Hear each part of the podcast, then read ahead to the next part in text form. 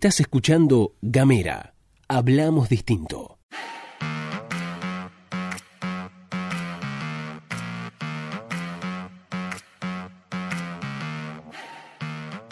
Hola, hola, hola, hola, ¿qué tal? Muy pero muy buenos días, muy pero muy buenas tardes, muy pero muy buenas noches, depende del momento que le den play a esta pastilla informativa. Estamos haciendo la pastillita de Gamera, esta pastilla para que te tomes a la mañana bien temprano y arranques bien pero bien informado. Mi nombre es Luz Escarpati, como es habitual en las mañanas fueguinas, me acompaña Gastón Lodos. Buenos días, Luz, muy buenos días a todos, a todas, a todos los que están del otro lado reproduciendo este micro, micro podcast de 10-15 minutitos de Gamera.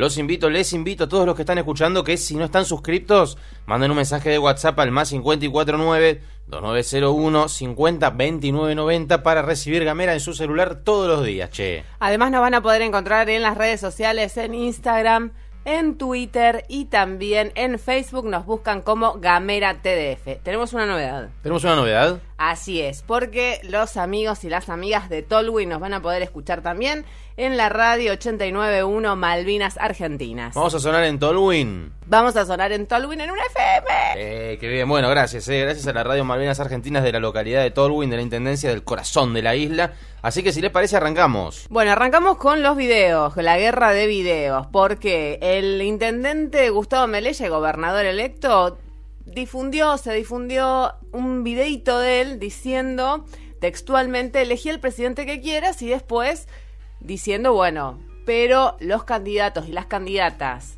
para diputados y senadores son estos. Claro, él había aparecido en una foto con Alberto Fernández hacía dos, dos, tres días atrás, este, y siempre se manifestó en claro apoyo con eh, respecto al, proyecto, digamos, que eh, a Cristina Fernández de Kirchner y Alberto Fernández. Apareció una foto de Melella con Alberto Fernández y todos dijeron, ok, listo, ya está, todo bien. De hecho, lo mencionamos aquí en Gamera. Eh, bueno, días después, ayer fue lo del video, el día de ayer, digamos el 18 de julio del 2019 salió este video de Gustavo Medella. Elegí el presidente que quieras. Lo importante es que sepas que hay una lista que va a defender 100% a los fueguinos. Y ahí es la lista, porque hay que decir que la lista de Forja de Medella es una lista corta. Exactamente, es una lista corta. Bueno, a partir de ahí empezó a circular una polémica de, entonces vos no sos tan kirchnerista como habías mencionado. Claro, ¿cómo elegí al presidente que quieras, macho? La estás del cañando fuerte, la estás trosqueando fuerte. Claro, no son lo mismo, no son lo mismo. Bueno, ¿y qué pasó en ese sentido? El intendente de Ushuaia, Walter Woto, respondió con otro video. Ajá. Con una respuesta así, contundente.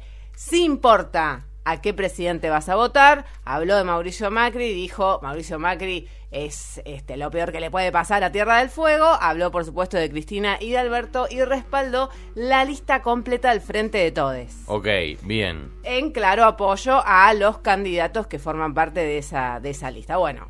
Lo, lo curioso es que el video de Gustavo Merella había aparecido en sus redes, por ejemplo en su Instagram, y después desapareció. No está, hoy no está en sus redes sociales. Desapareció el video. Bueno, ¿qué habrá pasado? ¿Qué habrá pasado con ese videíto de la polémica? Le digo una cosa y con esto cerramos este tema. los videos los pueden ver los dos en el rompehielos.com.ar. Quien no dijo nada sobre esto fue el intendente electo de Río Grande, Martín Pérez. ¿Dirá algo hoy? Veremos qué pasa y hasta dónde llega el respaldo de Martín Pérez a la lista completa que todavía no se ha expedido de El Frente de Todos de cambiamos de tema, ¿le parece? Dale. Vamos con las ventas en los supermercados porque cayeron un 20%, lo que es un montón. Sí. Esto es según datos de el INDEC. Em, para la región Tierra del Fuego es la que mayor pérdidas tuvo en ese sentido. Un 20%. Un 20%. Es un montón. Neuquén es la que menos pérdidas en cuanto a las ventas de supermercados eh, tuvo en ese sentido. Y hay que decirlo que esto está fuertemente vinculado con que con la capacidad adquisitiva de los salarios de los trabajadores y las trabajadoras. Es decir, si a vos te alcanza cada vez para comprar menos, el supermercado es el lugar donde vos te abasteces en tu economía doméstica. Claro. Claramente no está alcanzando. Claro. Bueno, de hecho la canasta familiar es a precio supermercado. Claro, totalmente. Eh, bueno, hablábamos este uno de estos días respecto al interanual de inflación y decíamos vamos 55%. Y los salarios no se han ido acompañando con recomposiciones salariales que acompañen ese proceso inflacionario. Por lo tanto, no es eh, irrazonable pensar que haya una caída en las ventas de los supermercados porque no se está pudiendo comprar. Otros indicadores que no dieron piolas, no dieron buenos para Tierra del Fuego fueron los indicadores del empleo. Así es, porque Tierra del Fuego ocupa la caída en el empleo de, eh, privado del país. Claro. Eh, a diferencia, por ejemplo, de las grandes ciudades como Buenos Aires, Córdoba y Santa Fe, que son las menos afectadas en cuanto a la recepción. Esto se desprende de un informe de IREAL en función de datos difundidos por el propio INDEC y esto lo recoge todo el diario del fin del mundo. Al tercer trimestre del año pasado, dice el diario del fin del mundo, los sectores más, eh, agarrando el informe de IREAL que decías vos, IREAL, los sectores más afectados en regiones eran industria, construcción y comercio. Bueno, no es casual en ese sentido entonces que el empleo en la faz privada se vea reducido significativamente en Tierra del Fuego, teniendo en cuenta que nuestra matriz productiva está fuertemente vinculada con la industria. Claro, bueno, ¿le, le parece? Pasamos un minutito, tenemos algo nacional barra provincial, porque es un tema que afecta mucho aquí a la provincia, porque ayer este, se publicó el informe final de la comisión este, de eh, investigadora del Ara San Juan. Así es, esa comisión investigadora del hundimiento del Ara San Juan, que es presidida además por el senador por Tierra del Fuego, José Natojeda. Así es, eh, se llevó, después de 16 meses aproximadamente de investigación, eh, llegaron a un dictamen los, los investigadores en una comisión bicameral que fue firmado el dictamen por los 12 integrantes, 12 integrantes de la comisión, pero los legisladores oficialistas lo hicieron en disidencia. Así es. Eh, no firmaron, digamos, este, apoyando el dictamen. Bien, eh, algunas, si se quiere, vamos con algunas consideraciones respecto a lo que plantea la comisión investigadora de eh, el hundimiento del Ara San Juan, lo primero que es importante decir es que no se, no se arribó, digamos, a una... No, se puede arribar a las causas del hundimiento del Ara San Juan. ¿Por qué? Porque no se puede peritar el submarino porque está a 900 metros, es imposible de peritar y hace algunos meses ya se había hablado también que es medio difícil barra imposible sacarlo de esas profundidades. Entonces lo primero que se dice es, ok, no podemos saber específicamente por qué se hundió el submarino, tenemos hipótesis. Lo que sí sabemos son estas cosas, tira Claro. el informe. Hay una interesante recopilación de lo que plantea el informe llevada adelante por Carlos Rodríguez en el diario Página 12, se los cuento por si les interesa entrar. Hicieron un fuerte, un fuerte hincapié eh, durante la presentación en el informe en la responsabilidad política del gobierno nacional, en este momento el gobierno nacional actual, eh, a través del ministro de Defensa, Oscar Aguad, ¿no? Porque bueno, plantearon, plantearon que eh, hubo una falta por parte del Ministerio de Conduce Aguad y por el propio Aguad de las diligencias adecuadas. Es decir, no tomó las, no tomó las precauciones el Ministerio de Defensa que debería haber eh, tomado en su momento para evitar el hundimiento del Ara San Juan. Es decir, a mí me parece que el informe lo, tiene como dos partes interesantes. Uno, lo que son, lo lo que debería haber habido previamente en relación con el Ara San Juan en cuanto al mantenimiento, y después vos vas a dar por ahí algunos detalles sobre eso. Y después, lo que fue el manejo ya de eh, post hundimiento, la eh, retasear información a los familiares, el destrato, etcétera, etcétera. Bueno, plantea la comisión, ¿no? Los responsables políticos manipularon la verdad de la información a los familiares desde los inicios. Eso es fuertísimo. Claro. Fuertísimo respecto a la, la- la responsabilidad política. Eh, dice, plantea que el Ejecutivo, es decir, el Gobierno Nacional, intentó que la tragedia del Ara San Juan pasara rápidamente al olvido. Eh, respecto a lo pre, al prehundimiento que vos decías, Luz, me parece interesante esto. Plantea que el Ara San Juan necesitaba ingresar a dique seco, es decir, llevarlo a instalaciones, les doy un, tex- un textual esto, eh, llevarlo a instalaciones portuarias para realizar las revisiones y o reparaciones correspondientes cada 18 meses, es decir, cada año y medio. ¿Sabe cuánto tiempo llevaba el Ara San Juan sin realizar esto? ¿Cuánto? 44 meses. Claro. Es decir, cada 18 meses tenía que ir a reparación y revisión 44 meses, llevaba más de 44 meses sin esto.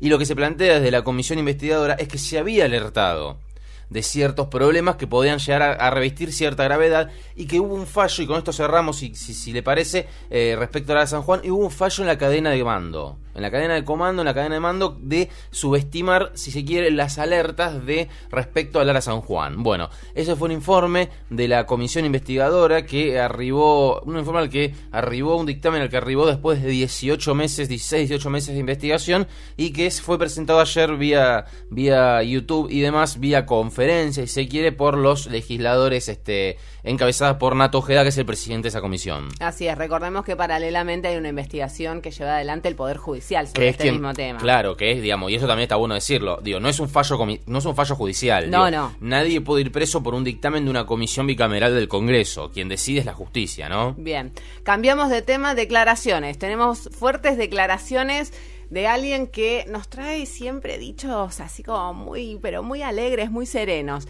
La Elisa Carrió. Elisa Carrió, sí. eh,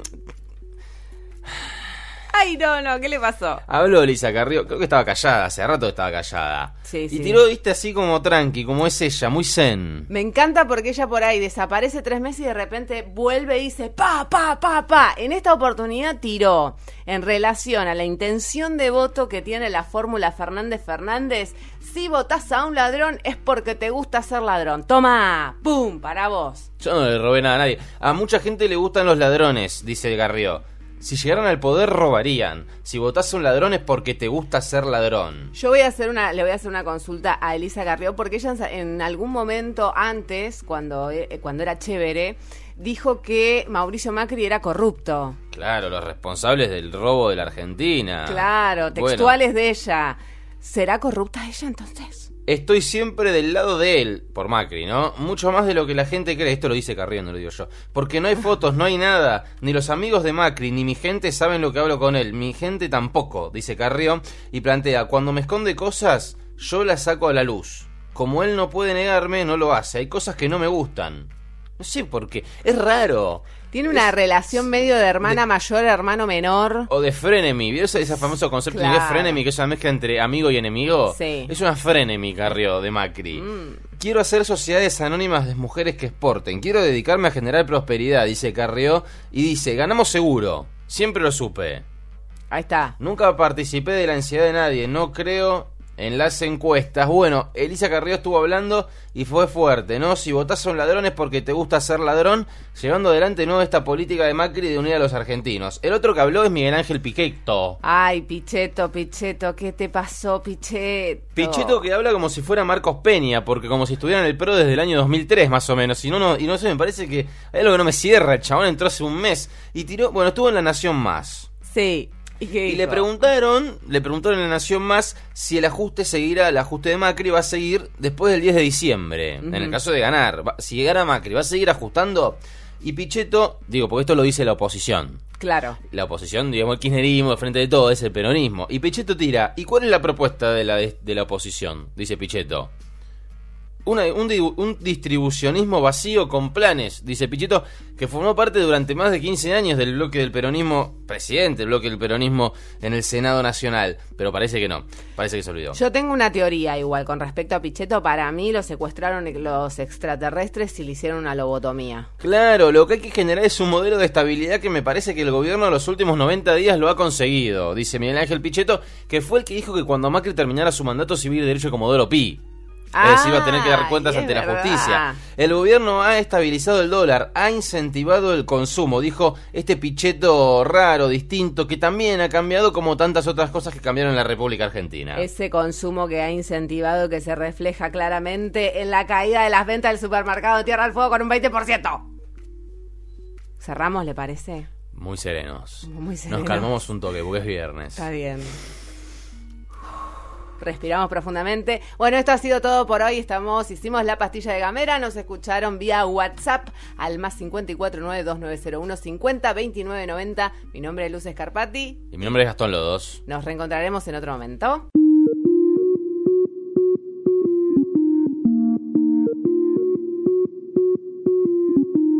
Compartí nuestros contenidos. Ayúdanos a crecer. Gamera.